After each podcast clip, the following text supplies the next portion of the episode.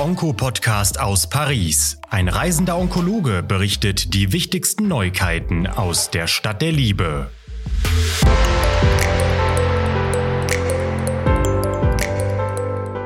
Bonjour aus äh, der Stadt der Liebe vom Europäischen Krebskongress.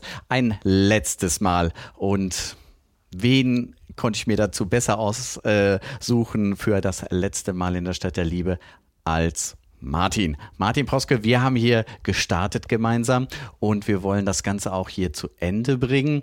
Ähm, eigentlich hatte ich mir ja gewünscht, ähm, das mit Frauen mehr zu machen und ich habe auch wirklich wunderschöne Frauen in Paris gesehen. Ähm, da ich aber kein Französisch kann, habe ich mich auch nicht getraut, sie anzusprechen. Ähm, das müssen wir aber bei unseren nächsten Projekten irgendwie besser machen, oder? Definitiv. Also ich bin froh, dass du sie nicht angesprochen hast, dass ich auch keinen Ärger mit deiner Frau kriege. ähm, und äh, ja, also das kriegen wir auf jeden Fall beim nächsten Mal viel, viel besser hin. Das ist also der letzte Aufruf an alle äh, weiblichen Onkologinnen Deutschlands. Äh, meldet euch bei Harald, er sucht euch, er möchte, möchte euch gerne ans Mikro kriegen. Sind wir aber verheiratet, glücklich, genau, drei genau. Kinder, alles gut. gut.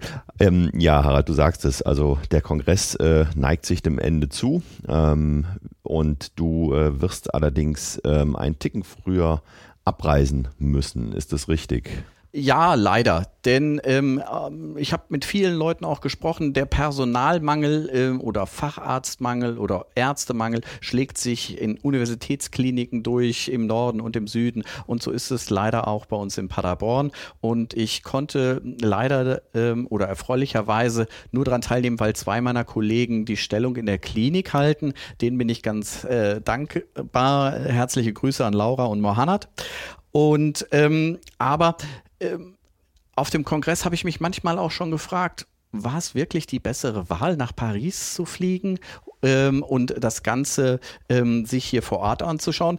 Denn manchmal waren die Sessions so überfüllt und dann gibt es sogenannte Overflow-Räume und in diesen Overflow-Räumen sitzt man ähm, vor einer riesigen Leinwand, äh, die, ich sag mal, 500 Meter äh, von dem eigentlichen äh, Ort des Geschehens entfernt ist, kriegt einen Kopfhörer in die Hand und kann je nach Kanal ähm, die Sache anschauen. Und da habe ich schon manchmal an die Kollegen gedacht und dachte, naja, jetzt mit einem Glas Wein auf der Terrasse bei meiner Frau zu sitzen und ähm, den ESMO-Podcast oder letztlich den ESMO virtuell ähm, zu verfolgen, wäre sicherlich auch interessant gewesen. Aber das hätte natürlich dir die Chance genommen, ähm, mit mir gemeinsam ein Gläschen Rotwein zu trinken. Äh, und insofern äh, wirst du das dann wahrscheinlich mit deiner Frau einfach nachholen müssen. Genau, also wir haben wirklich schöne kleine äh, äh, Bistros, Brasserien äh, erleben dürfen hier in Paris. Und es ist ähm, doch immer etwas anderes. Ähm, der persönliche Kontakt, das sagt jeder, ist äh, unersättlich, äh, setzlich. Und ähm, von daher ist es schön, ähm, so viele Leute hier wiedergesehen zu haben, mit ihnen zu sprechen, neue Leute auch kennenzulernen und ein Netzwerk sich weiter aufzubauen. Du hast es gerade angerissen, also ähm, die Digitalisierung der großen Kongresse, sei es des amerikanischen oder des europäischen, auch viele andere Kongresse, äh, das wird weiter fortschreiten. Die Digitalisierung wird aber auch natürlich in deinen Behandlungsalltag, in den ähm, Alltag der Patienten und Patientinnen Einzug halten. Es gab eine separate Session zur Digitalisierung in der Onkologie äh, von einer Amerikanerin ähm, und ich fand das sehr, sehr spannend. Äh, die Amerikaner haben einen großen Vorteil, die haben elektronische Patienten Records. Ähm, ja.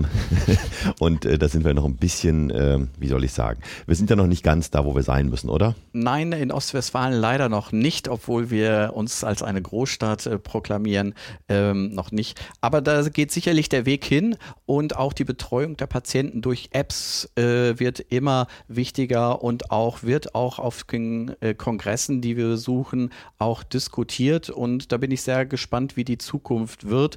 Denn natürlich auch unsere Patienten Patienten werden ähm, also älter, beziehungsweise die Generation ist auch schon mit digitalen Medien viel besser vertraut, als es noch vor 10, 20 Jahren der Fall war. Ähm, wir haben über viele Tumorentitäten gesprochen. So richtig große Neuigkeiten gab es nicht. Ein großes Feld haben wir noch gar nicht so richtig besprochen und das ist die Lunge. In der Lunge kenne ich mich ja auch so ein bisschen aus und habe äh, da eine kleine Leidenschaft für mich entwickelt. Ähm, da gab es ähm, aus meiner Sicht neben äh, seltenen Treibermutationen und kleinen äh, Dingen und Kombinationsmöglichkeiten doch eine Studie, äh, die gezeigt hat, gerade bei älteren Patienten, die zum Beispiel kein Platin äh, bekommen können, ist es da besser, einfach gar nichts zu machen oder können wir denen auch unabhängig vom PDL1-Status ähm, eine Immuntherapie anbieten? Und die Daten sind präsentiert worden. Ja, das ist der Fall. Ähm, das ist so ein bisschen für mich Practice Changing oder beziehungsweise mehr Aufmerksamkeit zu schauen auf diese Patientengruppe und zu selektionieren, ähm, diesen Patienten doch auch die Möglichkeit äh, anzubieten, auch wenn sie einen PDL-Status kleiner 50 Prozent haben, äh, ihnen eine Immuntherapie zu offerieren. Sicherlich äh, von der Verträglichkeit natürlich auch nochmal ein Durchbruch gegenüber den klassischen Chemotherapeutika, gerade für diese ähm, ja, etwas schwächeren Patientengruppen. Ähm, Harald, äh, du hast gerade angesprochen, äh, Immunonkologika. Äh, die Präsidentin hat gesagt, äh, natürlich ein Leben lang geben. Wie siehst du das? Ja, schon vor einigen Tagen habe ich ja gesagt, dass ich ein großer Fan von Solange Peters bin, eine wirklich grandiose Frau, aber diesen Satz sehe ich doch etwas anders als sie. Ähm, die meisten Studien, die mit Immuntherapie durchgeführt sind, waren ja auf zwei Jahre angelegt. Danach hatte auch die Therapie aufgehört oder es war den Behandlern überlassen, äh, die eventuell weiter fortzuführen. Und ich glaube, ähm, wir haben jetzt ein Jahrzehnt Immuntherapie schon hinter uns und jeder Behandler hat auch so eine Erfahrung, wann er mit dem Patienten spricht und äh, gegebenenfalls auch eine Immuntherapie beendet und nicht ein Leben lang fortführt. Denn äh, wir haben den Personalmangel schon angesprochen. Äh, es werden immer mehr Patienten und wenn wir die denn auch ähm, alle ein Leben lang therapieren, kann man sich vorstellen, dann müssen auch irgendwann die onkologischen Ambulanzen immer mehr ausgebaut werden, weil immer mehr Platz benötigt wird. Gut, Harald, ähm, ich sehe, wir kommen so langsam zum Ende. Also mir bleibt äh, ja, einfach leider. nur eine Sache. Ja, leider. Es wird einen weiteren Kongress geben und du wirst uns hoffentlich erhalten bleiben. Ähm, es ist dein Podcast. Äh, du hast den so toll mit Leben gefüllt und ähm, ich glaube mittlerweile bist du auch zu einer Marke geworden als Podcastler, äh, der reisende Onkologe, äh, sei es aus The Windy City oder sei es aus der Stadt der Liebe und demnächst hoffentlich mit ganz viel weiblicher Unterstützung am Mikrofon.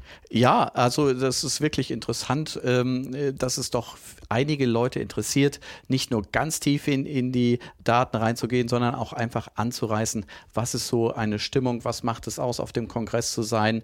Und ähm, Sie merken ja vielleicht auch, ähm, auch ich bin manchmal zwiegespalten, ob es nicht vielleicht auch schöner ist, einfach zu Hause, aber ich bin einfach ungerne, äh, ich bin einfach wirklich super gerne äh, Teil dieses Teams und äh, Teil dieses Projektes. Oh, und ich hoffe, Sie haben genauso viel Spaß beim Zuhören, wie wir hier äh, vor Ort immer ähm, beim Podcasten. Ich wünsche Ihnen alles Gute und bedanke mich bei der Firma Roche und sage auf bald. Au, revoir.